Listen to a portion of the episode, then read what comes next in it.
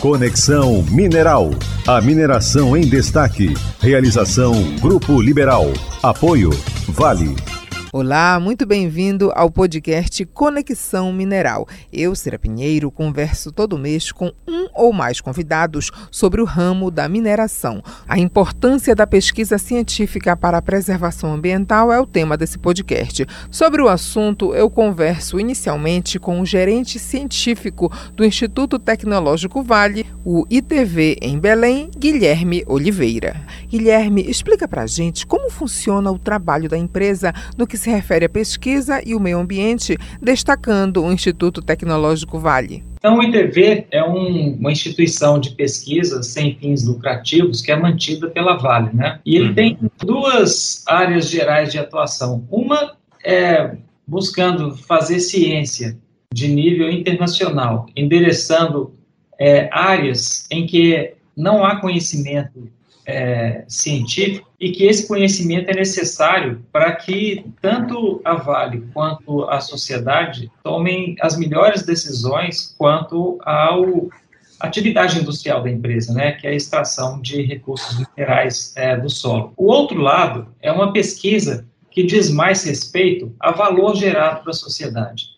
Então, a gente faz pesquisa para conhecer a área num nível de detalhe que, para a Amazônia, eu te eu, eu tenho quase certeza que é sem igual, é, que é, é importante para a sociedade para conhecer esse ambiente que ainda é muito desconhecido, né? Então, é, o ITV ele foi é, oficialmente instalado há 10 anos atrás, mas ele opera a, é, com toda a sua capacidade faz mais ou menos uns 5 para 6 anos. Então, é um instituto bastante jovem, a gente, além de fazer atividades de pesquisa, a gente tem um curso de mestrado que treina jovens da região. Nós temos bolsas de estudo que são dadas a, a é, moças e rapazes que vêm fazer mestrado no IPV e mestrado é, ligado a questões do, dos objetivos de desenvolvimento sustentável colocados pela ONU aplicados na nossa região.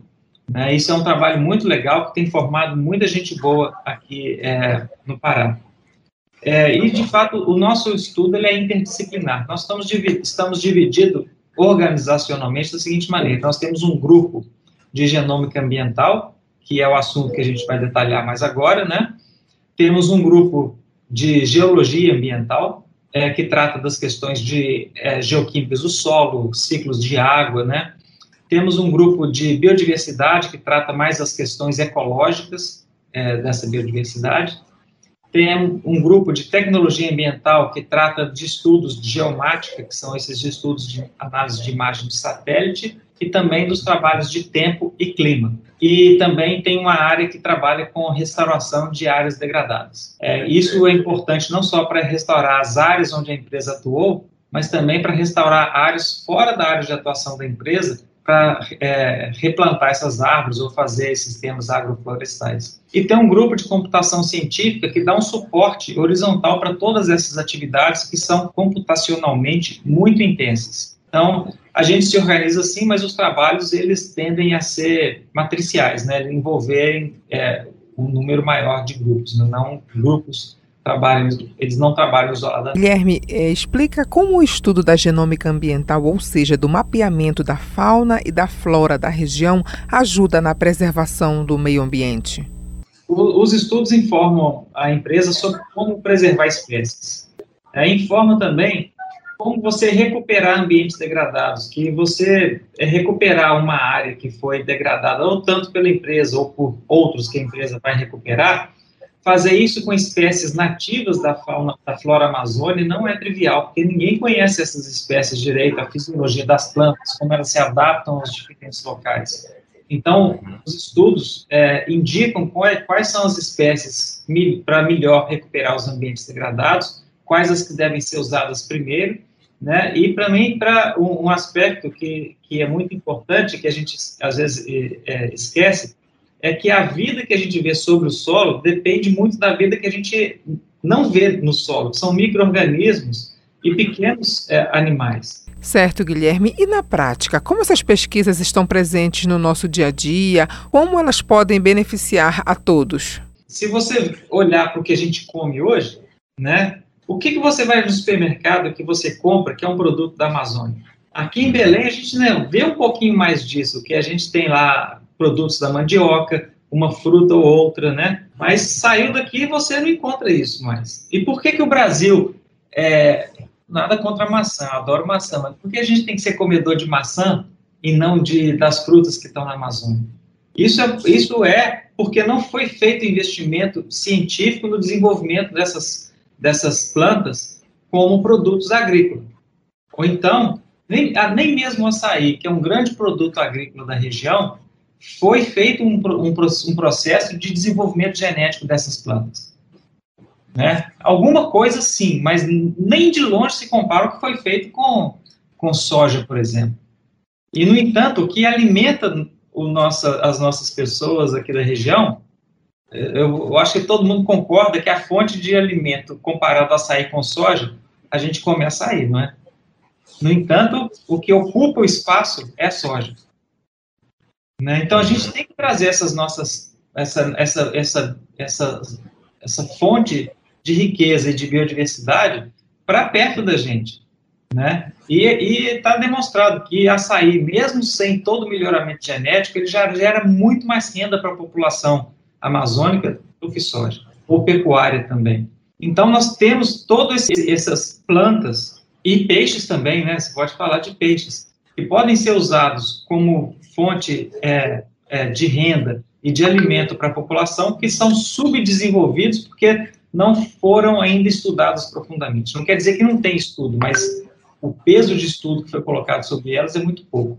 Indo mais além, você tem uma série de moléculas ou inovações genéticas que estão presentes na, na floresta e estão escondidas lá. Né? Se você olhar para a farmacopeia, ou seja, as plantas que geram produtos farmacológicos, quase nada vem da Amazônia. Ou que, o que existe, existe que veio através de rituais que a gente conhece hoje, né? Então, é muito pouco utilizado ainda. Isso está tudo escondido ali. Então, um trabalho que a gente vai fazer, é, começar esse ano, é um trabalho de que eu chamo de revelar esse patrimônio genético e a via de fazer isso é via estudos de genome, de base genômica. Ah, Guilherme, você pode até destacar né, a importância desse estudo não só para a Vale, mas para toda a sociedade, não é? A pesquisa é feita e ela é colocada à disposição da comunidade. Pode ser uma empresa, pode ser outro grupo de pesquisa, e, vezes, e quem leva o resultado da pesquisa para as pessoas em ações de fato que vão levar benefício das pessoas, em geral, são as empresas, né? O que a gente tem de oportunidade aqui é que a gente está dentro de uma empresa que já tem ações que levam isso para as pessoas. Então, por exemplo, quando a gente está falando desses estudos genômicos de espécies da biodiversidade, a gente trabalha proximamente ao Fundo Vale, que faz os trabalhos de implementação de sistemas de produção agroflorestais, que além de contribuir para a melhoria da saúde dos solos, para aumento da biodiversidade e recomposição de áreas degradadas, leva renda para as famílias. Então, é uma situação muito bonita que você permite fazer uma pesquisa básica, mas ter o outro braço que aplica essa pesquisa. Né? Então, tem o Fundo Vale, tem a Fundação Vale, tem é, o Instituto Cultural, onde, que, é um, que são espaços em que a gente pode comunicar a pesquisa com a sociedade, né? Então, tem, é, isso nos dá um, uma penetração bastante grande e interessante para concretizar o resultado da pesquisa, né? E não e para tirar ela só do âmbito científico e acadêmico. Quem também participa desse bate-papo é o pesquisador do Instituto Tecnológico Vale, o ITV, Rafael Paladares. Rafael, destaca para a gente o lado ambiental e social dos projetos da empresa. A Vale, como mineradora, ela tem demandas ambientais e sociais claríssimas, né? Como metas de redução do impacto de carbono, é, programas sociais que a, que a empresa participa e, e, o ITV ele vem colocar uma camada de conhecimento científico sólido, né, para embasar, né, todo o, o, planejamento estratégico da empresa, né. A gente trabalha com, com pesquisa de longo prazo, né, mas isso não significa que a empresa não é capaz de, de absorver, né. A gente sempre tenta traduzir né, a, toda a complexidade do nosso estudo em, em, em coisas práticas e, e, coisas aplicáveis pela indústria, né? A gente tem alguns exemplos, como é, o monitoramento da qualidade de, de solo e de água, né? o monitoramento do estado bioquímico de plantas que são resgatadas ou translocadas.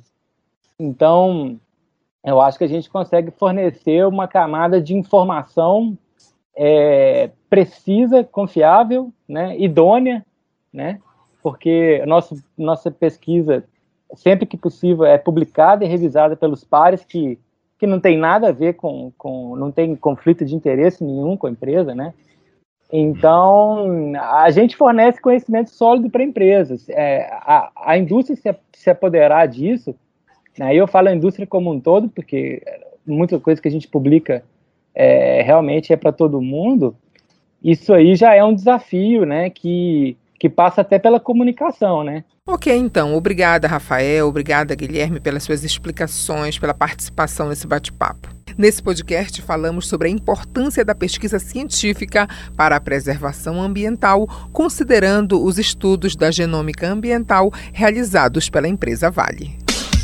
Conexão Mineral. A mineração em destaque. Realização Grupo Liberal. Apoio Vale.